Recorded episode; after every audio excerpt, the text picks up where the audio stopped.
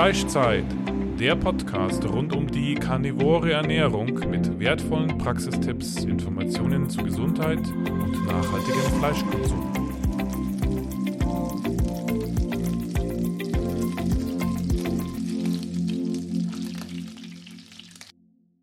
Unser Partner heißt jetzt carnivoro.eu und bietet Supplemente rund um die karnivore Ernährung in höchster Bio-Weidequalität. Es gibt dort wertvolle Innereien wie getrocknete Leber, Herz, Milz, Knochenmark oder einen Innereienmix. Nicht nur die Mineralien, sondern auch die Vitamine sind durch die schonende Gefriertrocknung zu 95 Prozent erhalten. Das Verhältnis von Vitaminen und Mineralien ist in Innereien perfekt auf unseren Körper abgestimmt, da es sich um ein natürliches Lebensmittel handelt, das unsere Vorfahren über Jahrtausende konsumiert haben. Auch die Aufnahme durch unseren Körper erfolgt auf natürliche Weise gegenüber Nahrungsergänzungsmitteln, die isoliert hergestellt werden und häufig Zusätze enthalten. So gibt es auch Knochenbrühe in praktischer Pulverform zum Auflösen, auch ohne Zusätze, ganz natürlich mit einem hohen Anteil an Kollagen. Sichere dir jetzt mit dem Code Carnitaria 5% Rabatt auf deinen ersten Einkauf. Herzlich willkommen zu einer weiteren Folge des Fleischzeit-Podcasts. Wir haben heute Caroline Wiedel zu Besuch aus Oberkübuch vom Galloway-Hof. Ja, Caroline, vielleicht könntest du dich mal vorstellen. Hallo, danke schön, dass ich da sein darf. Ähm, mein Name ist Caroline Will, ich bin 35 Jahre und habe 2018 relativ spontan den Betrieb von meinen Eltern übernommen. Ähm, es war schon relativ alte Landwirtschaft mit Milchvieh- und Anbindehaltung.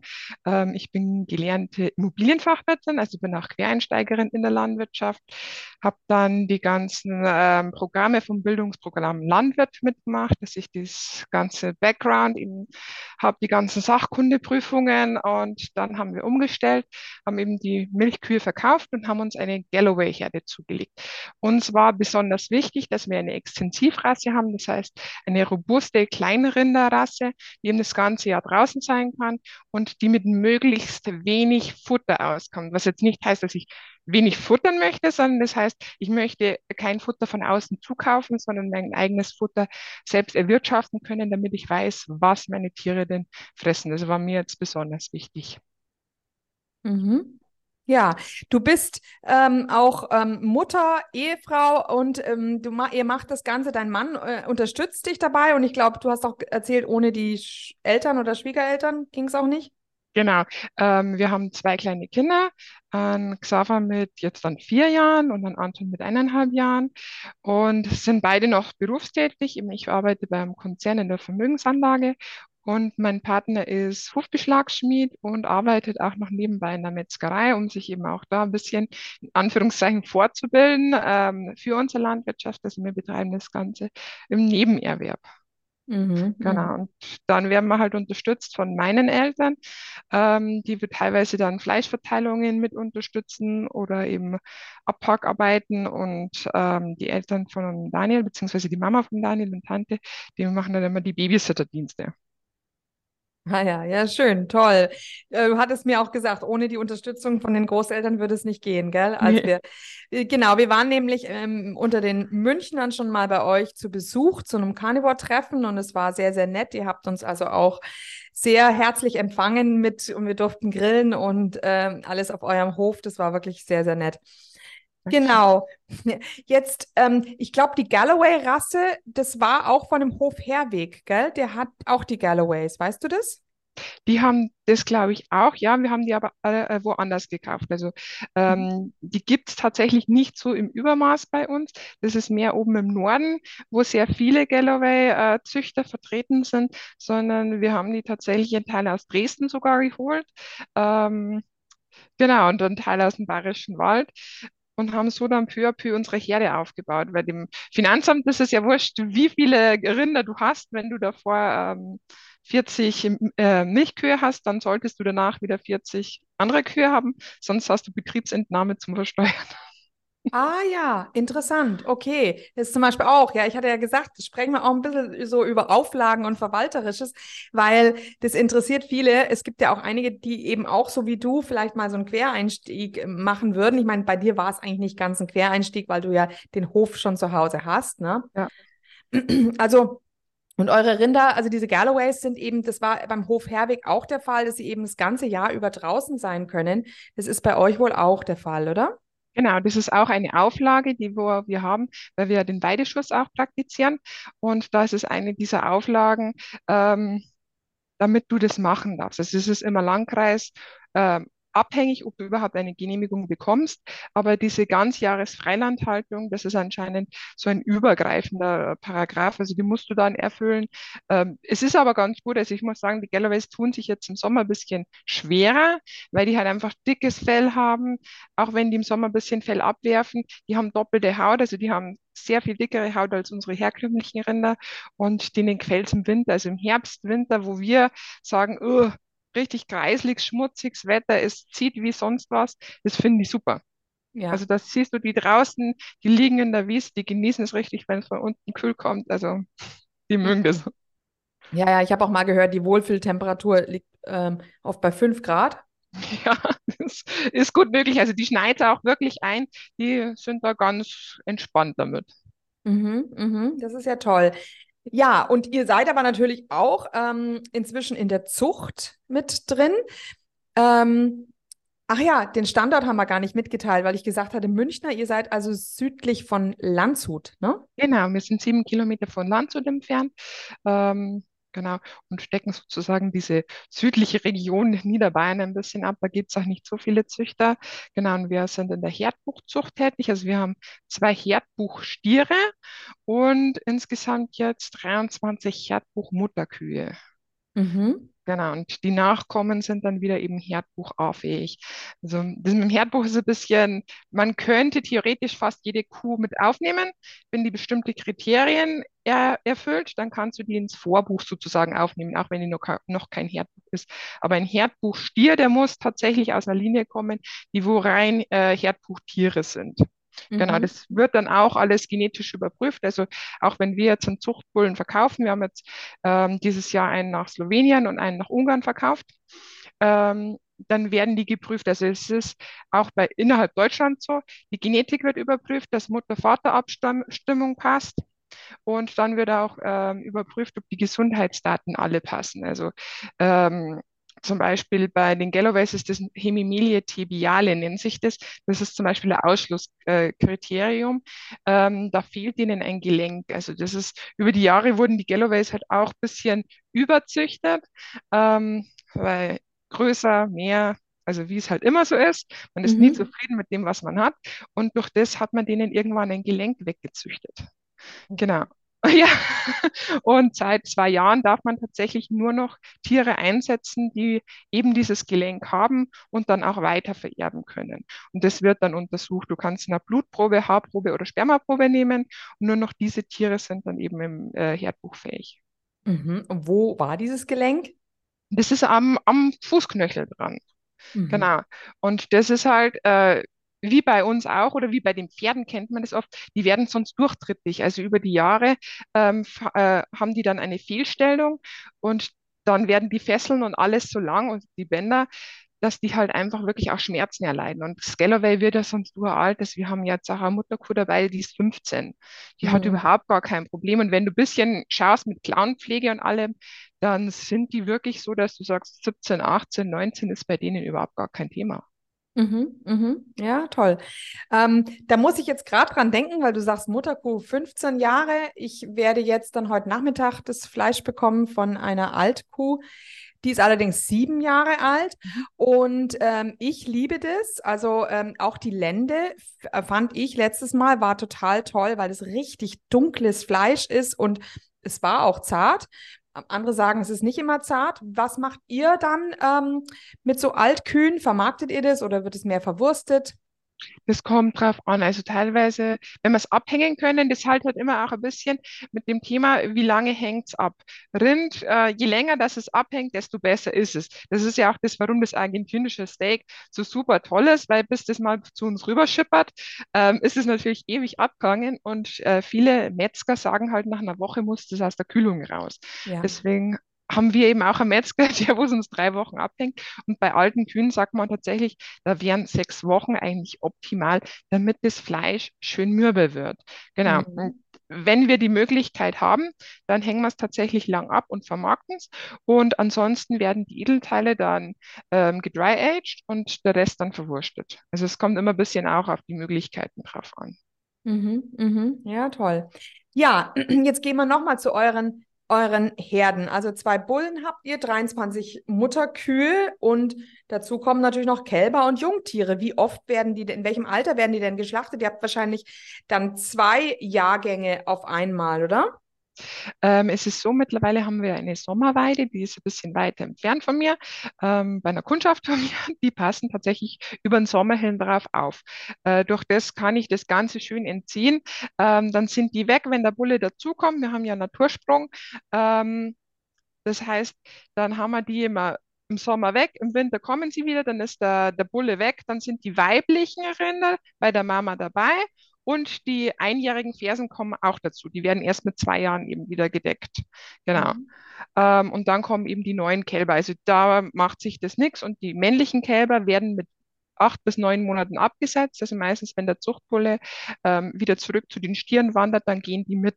Dann kennen die eben schon jemanden, dann die orientieren sich immer an dem Zuchtbullen, der passt auch ein bisschen auf die auf. Also das ist tatsächlich ein bisschen ein Familienverbund. Das klappt relativ gut.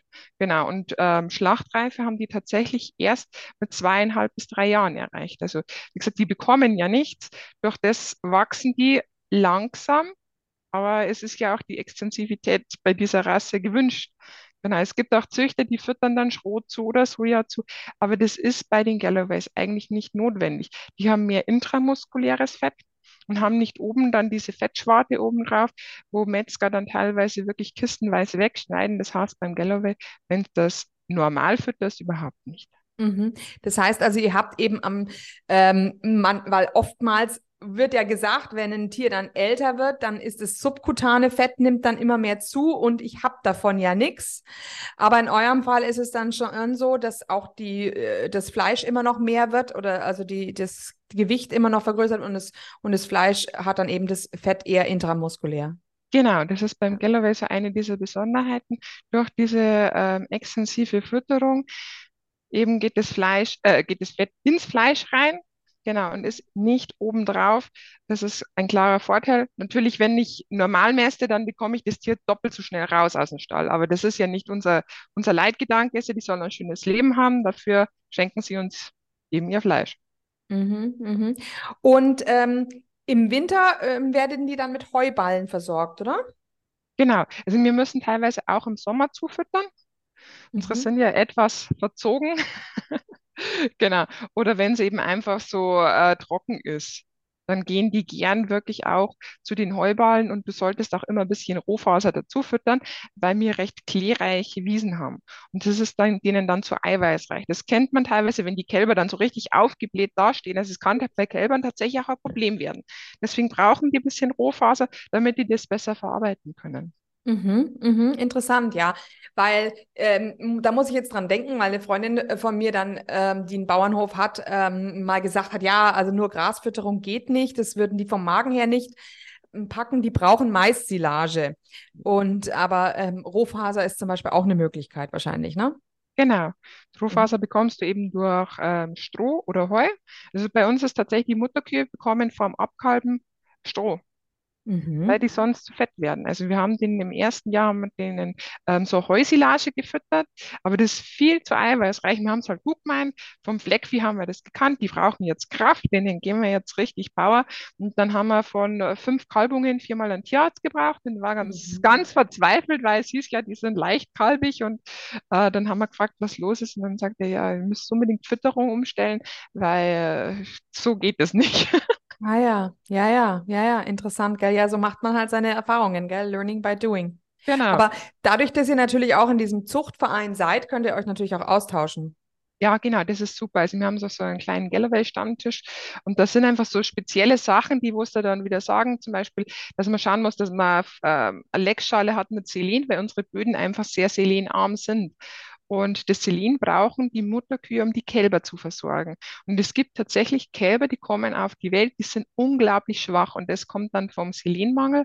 Und deswegen ähm, muss man eigentlich immer ein bisschen gucken, dass man Leckschale hat, wo ausreichend Selen drin ist. Also man macht ja alle fünf Jahre auch die Bodenproben, dann sieht man das auch, wie das im Vergleich ist, ob man viel Selen drin hat oder wenig, aber eigentlich sind wir mal im relativ untersten Bereich. Hm. Ja, ja. Und ähm, war bei euch dann vorher Ackerbau und habt ihr quasi auch Ackerflächen umgewandelt in Wiesen jetzt inzwischen?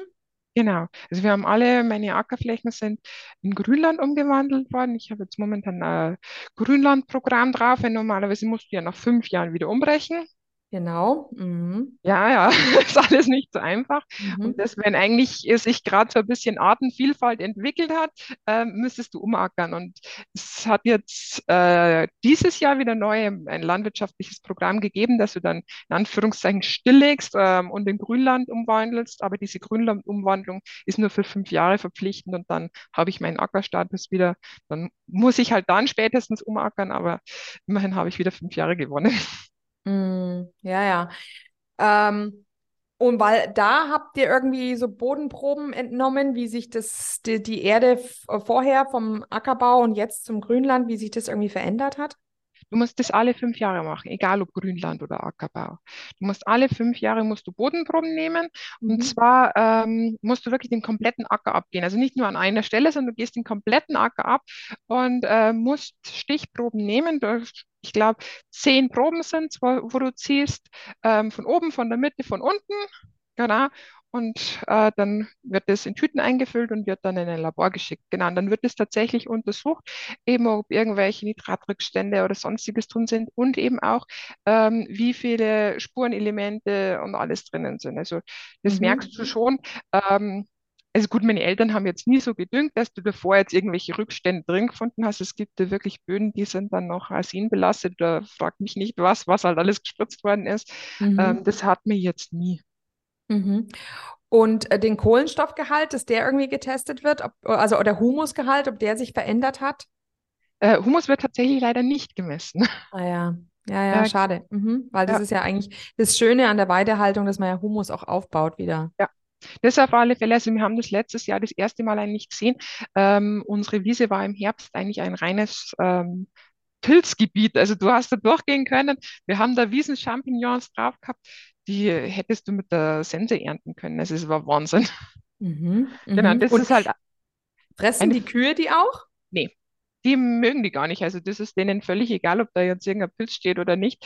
Ähm, die gehen da entweder drüber, vertreten die, aber das ist denen völlig wurscht. Aber da siehst du eigentlich, wie der Boden sich wieder äh, renaturisiert, dass halt wirklich auch wieder äh, Pilze wachsen können.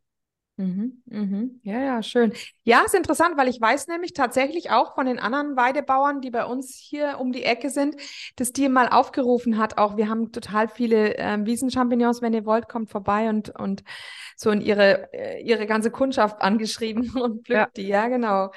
Ja, dann ist es dort auch gewesen. Ähm, jetzt ist es ja so, ähm, wie ist es denn mit dem extra Düngen? Also ich habe ähm, schon mitbekommen, dass manche Weidebauern jetzt sagen, es, es, es, es reicht nicht aus, sie müssen trotzdem extra düngen. Wie ist es jetzt bei euch?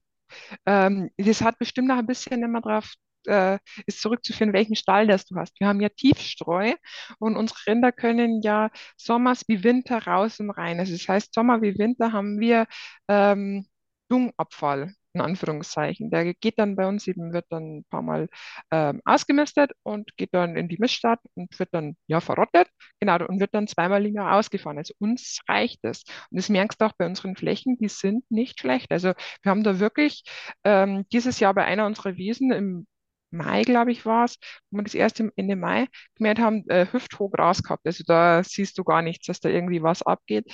Ähm, aber wie gesagt, das hängt auch mit dem Tiefstreu zusammen. Durch das, dass es den ganzen Jahr über was abfällt, ähm, haben wir halt da auch ausreichend. Wenn du jetzt eine andere Stallhaltung hast, wo du vielleicht das Ganze in der Grube oder sonstiges, dann kann es schon sein, dass du weniger hast. Aber so hast du ja diesen Verrottungsanteil vom Stroh ebenfalls noch. Mhm, mhm. Ah ja, okay. Ja, ja, interessant. Ähm, und wie ist es jetzt mit der Weiderotation? Macht ihr auch sowas wie Weiderotation? Ähm, können wir machen. Also wir, unsere Hauptfläche, wo die Mutterkühe mit den Kälbern und Fersen oder eben am Stier draufstehen, ähm, die hätte vier Hektar und ist aufgeteilt in zweimal zwei Hektar. Aber wir hatten jetzt dieses Jahr das Problem mit der Dürre, dass es uns wirklich die Flächen ausgebrannt hat. Und dann haben wir beide äh, Flächen zusammengelegt. Also die sind normalerweise mit einem Spanngurt, kannst die ähm, absperren genannt. Dann haben wir gesagt, nee, das klappt jetzt nicht mehr, wir müssen komplett aufmachen, weil sonst ist eine einfach nur noch Acker. Ähm, genau, mhm. da haben wir dieses Jahr ein bisschen ein Problem gehabt. Aber ansonsten haben wir das früher schon gemacht und hätten das eigentlich auch wieder vor, weil du dann einfach mehr siehst, dass wieder wirklich grün äh, Land nachwächst. Dann mhm. haben die mhm. wieder viel saftigeres Fressen, aber gut. Mhm. Und, und in welchem, wie häufig macht ihr dann diesen Wechsel, wenn ihr das macht? Das kommt tatsächlich auf die Witterung drauf an. Ähm, normalerweise müssen die dann schon drei Wochen, vier Wochen auf einer Fläche stehen, außer es ist absolute Dürre, dann musst du nach zwei Wochen wieder umweiden. Mhm, mhm, okay, ja. Ja, aber es gibt ja auch in diesem holistischen Management ähm, welche, die jetzt auch alle paar Tage äh, um, umsetzen, gell? Ja, das ist aber wahrscheinlich auch mit der Herdengröße ein bisschen. Das könntest du jetzt bei uns nicht so einfach machen. Oder ja, da müssten sie alle drinnen sein. Also die gehen ja immer zu ihren gewohnten Futterzeiten, gehen die rein, weil da bekommen sie halt einfach ihr Heu. Genau. Mhm. Genau. Das äh, hat den Hintergrund, wir futtern ja im Stall eben die Rohfaser zu, das Heu, und das mögen sie auch sehr gerne. Und durch das kannst du sie halt dann auch behandeln oder siehst dann, ob eine Ohrmarke fehlt.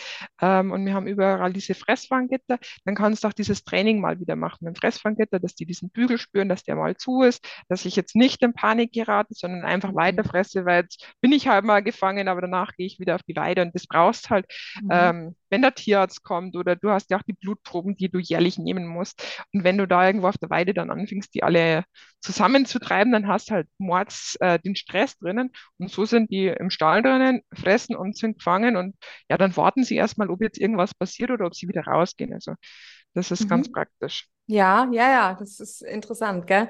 Das kann ich mir gut vorstellen, dass das einfach wichtig ist, ähm, ja, also mir wurde das auch mal erzählt von einem, ähm, dass er das beobachtet hat, dass er, wenn er unterschiedliche Tiere bekommt, mal, dass er genau merkt, ob die an, an, an Menschen schon ein bisschen mehr gewöhnt waren oder weniger. Also das kann man sofort spüren, äh, wie zutraulich die eben sind. Und ähm, das ist wahrscheinlich dieses regelmäßige Training ist da schon wichtig dann auch, ja. Ja, das merkst du brutal. Also äh, wir schauen eigentlich auch, wenn wir Tiere zukaufen, nur aus Betrieben, wo die Tiere ähm, in Anführungszeichen zahm sind. Weil es gibt auch Züchter, da kommst du hin, die stehen einen Kilometer we weg und dann heißt es ja, da hinten beim, beim Wald, da sind sie.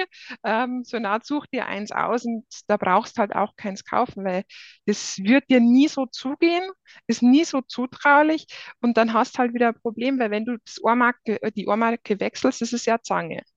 Und mhm. das kannst du dir vorstellen wie beim Ohrring wechseln. Wenn du in das Loch reingehst, dann tut es ihnen nicht weh. Mhm. Genau. Und wenn das natürlich irgendein geschrecktes Tier ist, wo dann die ganze Zeit mit dem Kopf hin und her, dann kommst du nicht in dieses Loch rein. Deswegen schauen wir einfach wirklich, dass die ruhig sind, dass die zutraulich sind und eben mit dem Fressfanggitter kannst du das gut machen. Du kannst sie mal striegeln, du kannst ihnen einen Apfel geben oder irgendwas. Das sind halt alles so vertrauensbildende Maßnahmen. Und das wird auch von den anderen Züchtern wirklich sehr positiv äh, gesehen. Also der Züchter aus der Slowakei, der wo einen Bullen gekauft hat, da hat man jetzt erst wieder geschrieben, dass er so begeistert ist, weil der so brav ist. Ähm, ja, und das freut einen natürlich dann auch, weil dann ist die ganze Mühe nicht umsonst. Ja, ja, ja, ja, genau. Aha, ja, toll. Und apropos Apfel, habt ihr dann auch Obstbäume? Wir haben Obstbäume, genau, aber nicht auf der Weide, Mhm. Die wären sonst tatsächlich kahl. Also die Scalloway ist ja ähm, erstens sehr verfressen und auch sehr spielerisch. Also die würden da wirklich so an dem Baum schuppeln, bis da alles runterfällt. Aber ähm, alles, was halt so Fallobst ist, wird tatsächlich bei uns eingesammelt und fällt dann darüber. Und die lieben das. Also die sind dann da mal ein paar Wochen im Jahr richtig verwöhnt. Mhm. Genau. Ja, ja, genau, toll. Wahrscheinlich, ja gut, Ähm, ich habe jetzt erst beim Wandertag erfahren, dass, die, ähm, dass der Name Streuobstwiese daher kommt, weil man wirklich dieses, ähm, das als Einstreu verwendet hat, gell? Diese, mhm. das, was man dort gemäht hat, war das Einstreu und deshalb Streuobstwiese. Ähm, genau, und das wird ja inzwischen, gibt es da ja auch Förderprogramme oder so, aber ich weiß jetzt nicht, ob du dich auskennst. Es, ja. es gibt, also diese Förderprogramme gibt es sowohl für diese Streuobstwiesen, ähm, dass du Bäume pflanzt, aber da ist auch nur ein gewisser Kontingent, das geht vom äh, Bund Naturschutz aus, die pflanzen dir sogar deine Bäume oder zahlen dir dann die Bäume. Mhm. Genau, und ähm, bei den Sträubswiesen, da bekommst du dann einen kleinen Flächenzuschlag, weil es halt keine so tolle Bewirtschaftung ist, ist klar, weil du halt immer um diesen Baum drum rumfahren musst. Mhm. Aber an sich ist es ein gutes Heu, was es da geben wird. Mhm, mhm, ja, ja. Und ich habe gehört, man kann eben dann auch um die Bäume herum so einen Holzverschlag machen, dass die, die, die da noch nicht hinkommen, die Rinder. Genau. Gell? Ja. Ja, ja. Naja, ähm, ja, ähm, ähm, jetzt wäre noch interessant, mit wie viel Großvieheinheiten pro Hektar ähm, läuft in euer Betrieb? Also wir haben aktuell 2,2 Großvieheinheiten pro Hektar. Mhm. Ja, wir haben äh, Gott sei Dank bei uns in der Nähe jetzt noch mal ein bisschen was pachten können, damit wir dann eben auch bei uns jetzt künftig noch mal eine Winterweide für die Stiere anlegen können. Mhm. Ähm, das ist ein bisschen, hat das Ganze vereinfacht und entzerrt auch ein bisschen. Ansonsten darfst du ähm, beim Konven äh, konventionellen Bio, ja, beim normalen Bio, EU-Bio, äh, 2,5 GV je Hektar haben. Also GV ist ähm, ab 700 Kilo. Genau, das ja. ist eine erwachsene Kuh oder ein Stier ungefähr. Ja, ist also eigentlich ein relativ hoher Satz, gell? Ähm, ja. Genau. Ähm, ich könnte mir vorstellen, dass das, ähm, ähm also wir, wir sind ja, wir haben ja diese Kalkulation gemacht. Hast du das mitbekommen? Äh, ich hab's, äh, du hast es mir erzählt, wo du da warst, dass du diese, äh, diese Kalkulation machst, ja. Genau, ne, die haben wir schon fertig gemacht. Ähm, ähm, also das ist ja eben total interessant, ob man Deutschland ähm, oder auch die Welt versorgen könnte. Und wir sind dann auch deutschlandweit haben wir mit einem Schnitt von 1,5 GVE gerechnet, also mhm. für mhm.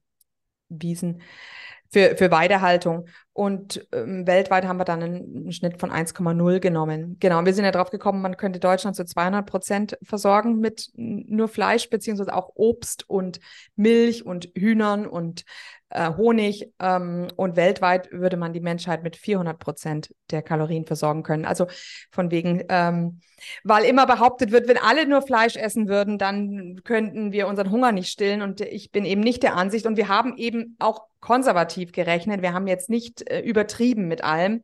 Und trotzdem kam so ein riesiger Spielraum raus. Und auch beim Obst haben wir jetzt nicht mit eingeplant, dass wenn man, also wir haben jetzt auch vom Obst dann nur gerechnet, dass man nur 50 Prozent wirklich für den menschlichen Verzehr hernimmt.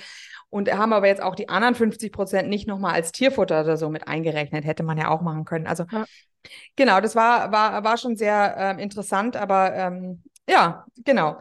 Ähm, weil ich mir eben vorstellen könnte, das wäre eben einfach eine bessere Zukunft, wenn wir einfach mehr Weidebauern hätten. Und es ist einfach unheimlich wichtig, euch zu unterstützen. Ähm, das genau. Problem ist, es wird halt eigentlich nicht gewollt. Also es ist ja so, das sagen ja die ja auch vom Amt. Also unsere Biokontrolleurin hat das auch schon mal ganz offen gesagt, also, dass sie uns jetzt nicht brauchen wird, weil sie fährt natürlich lieber, oder die ganzen Ämter beschäftigen sich lieber mit einem großen Betrieb, da wo sie dann eine Woche sind, als wie wenn sie immer von äh, einem Bauern zum nächsten fahren. Das ist für die mega viel Aufwand und durch das sagen die auch, sie wollen das eigentlich gar nicht. Also es ist, wird zwar immer so ein bisschen gesagt, ja, man möchte die Kleinbauern unterstützen und da gibt es dann Programme und keine Ahnung, aber das ist alles eigentlich, ja, so kompliziert dann aufgesetzt, dass es dann doch wieder nur die Großen machen können. Ähm, und wie gesagt, wenn es ein bisschen mit den ganzen ähm, Behörden, äh, Tieren sprichst, dann sagen die alle, nee, also auf die Kleinen sind wir eigentlich gar nicht so scharf, weil, wie gesagt, die fressen nur unsere Zeit. Mm, Schon ein bisschen ja, schade. Ja. Ja, ja, ist ein bisschen schade. Also ich hoffe, dass trotzdem der Trend immer mehr ähm, zu ja dem Konsum von von Weidefleisch geht und auch immer man hört es ja auch von immer mehr Leuten, die sagen, sie träumen davon eine Landwirtschaft zu haben. Ähm, dass es vielleicht doch immer mehr wird in Deutschland wäre natürlich schön. Und ähm, ich habe jetzt auch diese Direktvermarktungskarte ähm, in, aufgebaut, dass man eben auch diese Direktvermarktung unheimlich fördert. Bei euch ist es ja so, ihr schlachtet sehr häufig, gell? Ja, wir schlachten einmal im Monat ein bis zwei Tiere. Also es ist schon relativ viel. Ja, Genau. ja, ja. Ja, also ähm, Klaas Galloway hat jetzt nicht diese Fleischberge, aber es ist schon trotzdem so immer 200, 250 bis maximal 300 Kilo, was wir dann zum Vermarkten haben. Mhm, mhm. Ja. Ja, ja. Und ähm, weil das ist natürlich ein wahnsinniger Aufwand. Also ich kenne das jetzt halt von den anderen Landwirten, dass die m, die meisten Tiere dann immer wieder verkaufen, einfach nur an irgendeinen Bioschlachthof und halt nur zweimal im Jahr bei sich zu Hause die Direktvermarktung machen. Mhm. Aber du bist da wirklich ganz, ganz eifrig dabei. Und ähm, im, man kann jetzt dieses Fleisch sowohl bei euch direkt kaufen, aber ähm, das war ja auch das Lustige, dieser Zusammenhang. Also der, der Dave hat mir erzählt, dass er von dir das Fleisch bezieht und hat längerem, ja, du musst mal zu Caroline Wiedel gehen. Und ganz unabhängig vom Dave hat ein anderer aus München dann zu mir gesagt, du, ähm, Andrea, gehen wir doch mal auf diesen Hof Oberkübuch. Den kennt er von der Marktschwärmerei und es ist ganz, ganz tolles Fleisch. Und so habe ich dann, habe ich mir gedacht, hä, den kenne ich ja schon, den Hof. Der Dave hat ja schon von dem Hof geredet. Also ihr macht eurem Namen schon, also ihr ver verbreitet es schon sehr, die Message und die Kunde und das ist cool. Erklär doch mal, wie das mit diesen Marktschwärmern funktioniert. Ja, gerne. Das ist eigentlich ein Online-Wochenmarkt. Also es dürfen wirklich nur die Erzeuger mitmachen. Ähm, oder Veredler. Also es geht jetzt nicht, dass ich dir mein Fleisch verkaufe und du bietest an, sondern das kann wirklich nur ich machen, weil ich der Produzent bin. Doch das kann halt auch der Kunde dann auf mich zukommen und kann sagen, du, da hat jetzt was nicht gepasst oder erklär mir das. Genau, und das ist dann ein Online-Wochenmarkt. Das heißt, ähm, du stellst online deine Waren ein und dann bestellst du zum Beispiel 800 Gramm Braten, Pfund Hackfleisch. Also ich sage halt, das und das habe ich im Bestand. Das kannst du jetzt tiefgefroren oder frisch haben, je nachdem, was ich halt gerade da habe. Genau, und dann gibt es einmal in der Woche einen Abholpunkt, der ist das immer der gleiche. In München ist das die Rotplätzstraße, das ist die Gärtnerei am Hart. Ähm, dann sind wir noch in Landau dabei und im Pfaffenhofen. Genau. Und da, die haben halt ihren festen Tag und dann gehst du dann hin und sagst, ähm, ich bin die Nummer 18 ich, und dann ist da, gehst du zu den äh, verschiedenen Erzeugern hin und kannst dir eben auch abholen, entweder vom Bäcker und du kannst auch sortieren, ob du nur Bioware haben möchtest. Genau. Und es äh, steht halt dann wirklich der Erzeuger auch da. Also du kannst dich dann auch wirklich mit dem unterhalten und sagen, ja, was ist denn das Besondere dran oder so. Genau, also Mhm. ich finde das ganz schön, dass man wirklich auch im direkten Austausch da ist. Also genau, also du fährst immer zu diesem Punkt dann hin, ne? Genau, also in Genau. München liefern wir teilweise auch nur an. Mhm. Genau, das ist das, durch das, dass wir ja ein bisschen weitere Wegstrecke haben, dann verteilt es die Gastgeberin. Genau, und ähm, ansonsten bei den anderen Punkten sind wir tatsächlich dann auch da. Oder auch Ja. in München sind wir dann ein bis zweimal im Jahr, wo man dann im Vorfeld weiß, also heute ist Caroline da, dann bringen wir auch immer ein bisschen was zu probieren mit. Mhm. Genau, dann Mhm. können sich die Leute da wirklich auch informieren, wo ihr Fleisch eigentlich herkommt. Ja, ja, genau, schön. Das ist eine tolle Idee. Und ähm, äh, du hast aber erzählt gehabt, in Pfaffenhofen läuft das Ganze am besten. Ja. Woran lag das nochmal? Also Pfaffenhofen hat verschiedene Abholpunkte. Pfaffenhofen hat es ganz anders organisiert als das typische Marktschwärmer. Ähm, das ist nicht unter der Woche am Abend, sondern das ist Samstagvormittag bei denen am Wochenmarkt und dann haben die verschiedene Abgabeorte bei, im Umkreis, glaube ich, von 20 Kilometer. Also die sind da relativ verstreut auch. Genau, und durch das haben die halt eine irre Reichweite. Also die haben auch, ähm, sind Deutschlands erfolgreichste Marktschwärmerei. Also die haben irre viel Follower und haben auch immer Bestellzahlen von 300, 400 Abnehmern. Also das ist natürlich, wo jede Marktschwärmerei davon auch träumt. Das ist jetzt nicht jeder, der wo dann sagt, also er kauft jetzt Galloway-Fleisch. Es sind natürlich auch entsprechend viele Erzeuger dabei. Aber das ist sehr gut. Also Pfaffenhofen sind wir immer sehr zufrieden. Ja, und du sagst, die haben die, die haben Follower. Wo haben die dann die Follower? Auf Instagram oder? Nee, das ist äh, bei den Marktschwärmern selbst. Also das ist ja eine Online-Plattform. Wenn du auf www.marktschwärmer gehst, dann kannst du dir suchen, wo du bist und dann siehst du auch, wo deine nächste Marktschwärmerei ist und dann gehst, kannst du draufklicken und dann siehst du, wie viele Leute eben da drinnen sind und sich für die Produkte interessieren oder auch wie viele Anbieter das es gibt. Mhm, mhm. Ah ja, okay. Ja, ich glaube, ich, äh, ich äh, ähm, erinnere mich, ich habe das nämlich jetzt, mein Sohn ist jetzt ausgezogen als Student und da habe ich ihn, glaube ich, in dieser Marktschwärmerei da in Nürnberg angemeldet. Ja, Mhm. genau. Genau, stimmt. Okay, ja, schön. Jetzt haben wir noch, ähm, ja, jetzt haben wir zwar nicht über alles geredet, aber ich denke, wir haben jetzt ein, ein, so ein bisschen einen, einen Umriss von allem gehabt und ähm, was ich ja. vielleicht auch noch erzählen kann, ist vom Landwirtschaftscamping. Also es gibt ja die Möglichkeit, ähm, das Landwirtschaftscamp, also was ja jeder Camp eigentlich gern macht, ist frei stehen. Mhm. Also nicht mit den anderen im großen Parkplatz zusammen ist. Ähm, und wir sind dabei Stay Better dabei. Und dann hat man wirklich die Möglichkeit auch, dass man mal zwei Tage auf dem Hof, also nicht bei uns mitten im Hof, da ist es ja jetzt auch nicht so dramhaft, sondern wirklich eben bei der Weide, bei den Bullen oder bei uns bei der Kapelle oben zwischen den Hölzern steht und sich dann mal ein bisschen einen Einblick verschafft, was man denn so tagtäglich macht. Genau. Das ist vielleicht auch noch ganz interessant. Ah ja, ja, ja, genau. Das ähm, ist eine gute Idee. Das werde ich dann eben auch, genauso wie das mit den Marktschwärmern, werde ich dann posten in den Show Notes, ne? Und auch, wie man dich erreichen kann. Ja, und dann sind wir ja, ähm, das Lustige ist, dein Sohn schläft jetzt gerade daneben und hat sich jetzt gar nicht gerührt. Wir haben also überhaupt nichts schneiden müssen oder irgendwie ist er echt putzig.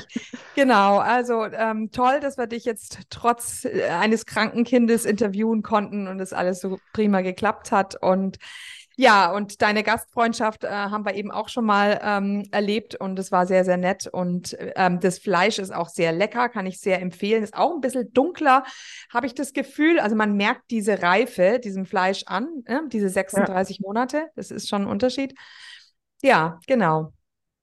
Schön. Dann bleiben wir in Kontakt und ähm, vielen Dank, dass du da warst, gell? Dankeschön. Ich sage vielen Dank. Dann bis bald. Ja, genau. Tschüss. Tschüss. Und hier unser Haftungsausschluss. Alle Inhalte im Podcast werden von uns mit größter Sorgfalt recherchiert und publiziert.